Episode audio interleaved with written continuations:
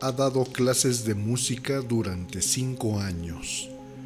Antes de eso había estado un poco fuera del quehacer musical, pero tuvo la oportunidad de volver con esta profesión tan bonita que es la educación musical.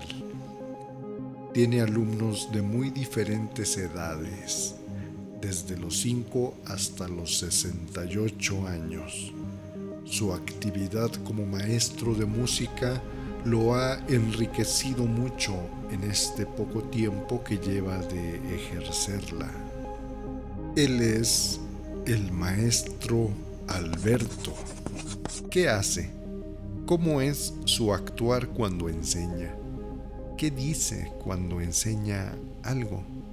Pues dependerá de, a quién se le esté enseñando qué cosa. Por donde siempre trato de partir para, para enseñar, para enseñar música, que es, que es lo, que, lo que yo enseño, es que mm, hay muchas formas de resolver todos los ejercicios y, y primero tenemos que ver como educadores cuál es la forma en la que nuestro alumno o nuestra alumna está aprendiendo, cuál es la forma en la que a ellos les parece más sencillo aprender, cuál es la forma que se les da para aprender las cosas.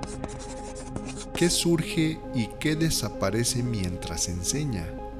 Bueno, de las cosas que desaparecen no sabría decirte qué desaparece, pero lo que sí surge es un problema que hay que resolver. Y bueno, entonces surgen dos cosas. Por un lado un problema y por otro lado una resolución. Y esa resolución pues va a ser muy particular eh, en cada uno de los alumnos o alumnas que tengamos. ¿Con qué cuenta para ser maestro? ¿Qué posee y qué espera cuando enseña? Yo creo que hay, hay una noción muy, eh, muy difundida entre la gente que se dedica a la educación y esa noción es la de vocación, si uno tiene o no vocación para, para enseñar.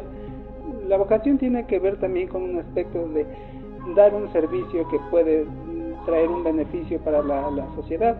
En ese sentido, yo creo que cuento con vocación para eso, además de toda la didáctica que se, que se necesita, vaya, este, que eso ya es una cuestión sobre metodología de la enseñanza. Y también tengo mucha paciencia. Em, la música es una actividad que requiere años y entonces cuando una persona llega y pregunta que en cuánto tiempo puede hacer tal o cual cosa, pues la verdad es que la respuesta siempre es a través de los años. No es una desilusión, sino es una invitación a que las personas tengan, eh, aprendan a ser pacientes para lograr un objetivo. ¿Qué hace cuando da por terminada su enseñanza? ¿Cuánto puede durar su enseñanza? No creo que la enseñanza ni el aprendizaje este, se, puedan dar por concluidos.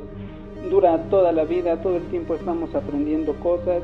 Lo que pasa es que quizás tenemos una noción de educación muy vinculada a la escuela y no siempre tiene que ser eh, ese el único punto donde, donde está reflejada la educación. De hecho, la educación es un fenómeno muy amplio pero bueno, nunca se termina de aprender, nunca se termina por tanto tampoco de, enseñar.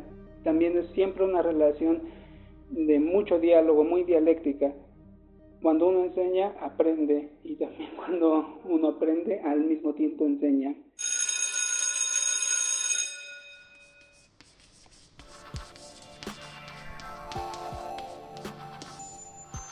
Arturo Pacheco